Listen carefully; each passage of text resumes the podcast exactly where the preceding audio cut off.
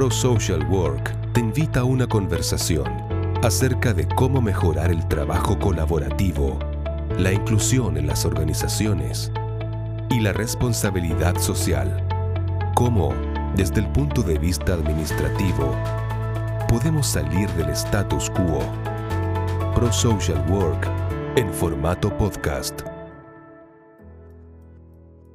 Hola, soy Camila Quirlan Lazo, soy química farmacéutica, jefa de evaluación de tecnologías sanitarias en la Fundación Arturo López Pérez y presidenta de la Comisión de Vigilancia y Control de la Ley Ricarte Soto, que esa es una de las razones por las que vengo a conversar con ustedes el día de hoy y hablarles de la Ley Ricarte Soto. Bueno, la Ley Ricarte Soto o Ley 20.850, promulgada el año 2015, crea un sistema de protección financiera para diagnósticos y tratamientos de alto costo. ¿Qué significa esto? Que a contar de ese momento, los usuarios de FONASA, ISAPRE y Fuerzas Armadas pueden tener 100% de cobertura financiera sobre algunos diagnósticos y tratamientos que cumplan con ciertas características que vamos a ver un poco más adelante. Hago énfasis en los tipos de beneficiarios, principalmente porque este es uno de los aspectos inéditos de la ley, su universalidad, ¿sí? en el sentido de que tanto pacientes de ISAPRE, FONASA y Fuerzas Armadas pueden ser beneficiados sin importar su condición socioeconómica. ¿Cómo puedo acceder o cómo podría acceder a los beneficios de la ley Ricarte Soto? En primer lugar, su problema de salud y tratamiento de alto costo al que le corresponda debe haber sido incluido en el sistema de protección financiera. Ya vamos a ver cómo se seleccionan los tratamientos, pero para que usted pueda ser beneficiario, su tratamiento asociado a su condición de salud tiene que haber sido incluido en el sistema de protección financiera.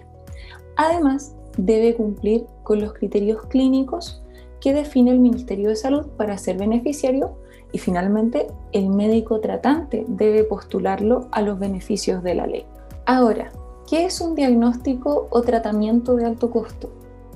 Es un medicamento o un dispositivo médico o un alimento cuyo valor supera el umbral nacional definido por la misma ley. Este umbral nacional es de aproximadamente 3 millones de pesos anuales. ¿sí? ¿Qué representa este umbral? El 40% del ingreso promedio familiar anual en nuestro país. Esto se entiende, el 40% del ingreso promedio familiar anual, como un gasto catastrófico de salud. ¿sí? Es decir, cuando su grupo familiar gasta más del 40% de su ingreso, y de aquí se estima como aproximadamente 3 millones de pesos, su familia al año, perdón, su familia está frente a un gasto catastrófico de salud. Y esa es la necesidad que ha querido abordar la ley Ricarte Soto, apuntar a esos tratamientos que generan gastos catastróficos de salud para las familias de Chile. ¿Cómo se definen los diagnósticos y tratamientos de alto costo a los que pueden acceder los beneficiarios de la ley? O sea, porque ya les dije cómo usted puede acceder a los tratamientos que ya están, pero la pregunta es cómo se define esa lista de tratamientos y diagnósticos a los que pueden acceder los beneficiarios. Bueno, tiene que cumplirse algunas condiciones. La primera de ellas es que el tratamiento o diagnóstico debe ser considerado de alto costo, es decir, debe superar este umbral de los 3 millones de pesos anuales. La, segunda, la segunda condición es que debe haber sido solicitado para ser considerado en el proceso de evaluación de los diagnósticos y tratamientos de la ley Ricarte Soto. Esto lo puede hacer cualquier persona a través de la plataforma virtual que dispone el Ministerio de Salud y siguiendo las instrucciones de la normativa que ya les voy a indicar en más detalle dónde pueden encontrar más información. Cumplidas esas dos condiciones, la tercera condición es que la indicación, el uso de ese tratamiento en ese problema de salud específico debe haber sido objeto de una evaluación científica de la evidencia favorable. ¿Qué significa esto? Significa que un conjunto de actores que participan de este proceso de evaluación ¿sí? identifican y describen la eficacia del tratamiento, la seguridad del tratamiento, la costo efectividad, por ejemplo, del tratamiento.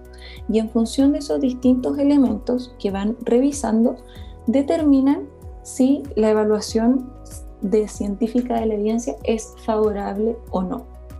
Cuando podemos tener más confianza de que el tratamiento va efectivamente va a ser seguro para el paciente, va a ser eficaz para el paciente, entonces los tratamientos son objeto de una evaluación científica favorable de la evidencia. La cuarta condición es que la intervención tiene que haber sido objeto, o sea, tiene que haber sido recomendada por la comisión de recomendación priorizada. ¿Qué significa esto? Que ese grupo de intervenciones de tratamientos que pasaron por las etapas anteriores, es decir, que ya fueron objeto de una evaluación científica de la evidencia y cumplieron las condiciones anteriores, deben además ser revisadas por otra comisión que las prioriza en función de su importancia. Por ejemplo, una un tratamiento o diagnóstico que tenga mayor evidencia o que tenga mejores efectos descritos en la literatura, ¿cierto? En la evidencia científica, podría ser más prioritaria que otra condición que describe menos efectos o respecto de la cual no estamos tan seguros de los efectos que pueda tener. También, ¿cierto? Puede ser que las intervenciones, hay intervenciones que no tienen otra alternativa de tratamiento disponible y por lo tanto serían prioritarias, podrían ser prioritarias respecto de otras que sí tienen alternativas disponibles. Por ejemplo, yo podría priorizar un tratamiento que es más seguro respecto de otro que es menos seguro para la población. Y así, entonces, esta comisión establece una serie de criterios a partir de los cuales se priorizan los tratamientos y diagnósticos que ya fueron objeto de una evaluación eh, científica de la evidencia favorable. Una vez que se ha elaborado este documento de la recomendación priorizada, estos tratamientos, ¿cierto? Los revisa, esta recomendación la, la revisan los ministros de Hacienda y de Salud y finalmente emiten un decreto donde se incorporan al sistema de protección financiera los tratamientos que fueron seleccionados y que son básicamente para aquellos para los cuales alcanza el presupuesto que se dispone por año, que recordemos es de hasta 100 mil millones de pesos eh, de aporte fiscal anual, más otras fuentes de financiamiento que pudieran incluir donaciones y resultado de algunas inversiones. La idea, en este momento estamos en, está vigente el cuarto decreto de la ley Ricarte Soto. La idea es que a contar del cuarto decreto y los decretos sucesivos de la ley se coordinen con GES, porque en el fondo la ley, el régimen del sistema de protección financiera para diagnósticos y tratamientos de alto costo forma parte de GES y por lo tanto a contar del cuarto decreto en adelante el decreto de la ley Ricarte Soto debiera promulgarse al mismo tiempo que el decreto GES, que recordemos se publica aproximadamente cada tres años. ¿Cuál es a mi juicio lo más importante que tiene la ley Ricarte Soto y cuál sería mi recomendación para los usuarios de la ley Ricarte Soto? Creo que la ley ha dado un paso tremendo en lo que son instancias de participación ciudadana. La ley dispone de dos instancias de participación donde la sociedad civil puede llevar a sus representantes para que participen activamente tanto del proceso de evaluación y selección de los diagnósticos y tratamientos de alto costo que serán incluidos, como en la vigilancia de que este sistema funcione de acuerdo a lo que se ha comprometido. ¿sí? Es decir, hoy día, por cómo está articulada la ley, la sociedad civil puede llevar representantes a la comisión de recomendación priorizada que participa en el proceso de selección, de determinación de los diagnósticos y tratamientos de alto costo que se incorporan al sistema de protección financiera.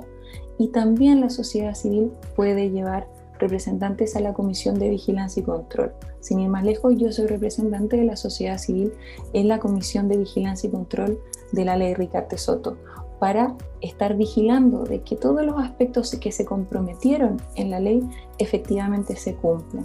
¿sí? Entonces, la ley dio un gran paso en materia de participación ciudadana. ¿sí? Pero el segundo aspecto que me parece que es sumamente relevante destacar es la transparencia. Hoy día hay una plataforma virtual eh, del Ministerio de Salud ¿sí? que dispone de toda la información necesaria para que usted pueda usar el sistema, para que participe del sistema y para que si este no funciona de acuerdo a lo que se ha establecido, pueda usar los mecanismos que, se, que, están dispuestos para generar reclamos, para que su necesidad sea satisfecha, porque que el sistema de protección financiera forme parte de las garantías del régimen de garantías en salud significa que usted que los beneficiarios de la ley Ricarte Soto tienen derecho a acceder a estos tratamientos que describe la ley. Por lo tanto, por lo tanto es derecho y responsabilidad de cada uno hacer valer esos derechos, ¿sí? Porque es la única forma de que nosotros podamos, por ejemplo, en la Comisión de Vigilancia y Control, detectar si esos derechos están siendo respetados o no, si las garantías se están cumpliendo o no. La única forma de hacerlo es que se usen los canales formales para conocer si efectivamente estas garantías se están cumpliendo o, no lo o, esto no está pasando necesariamente.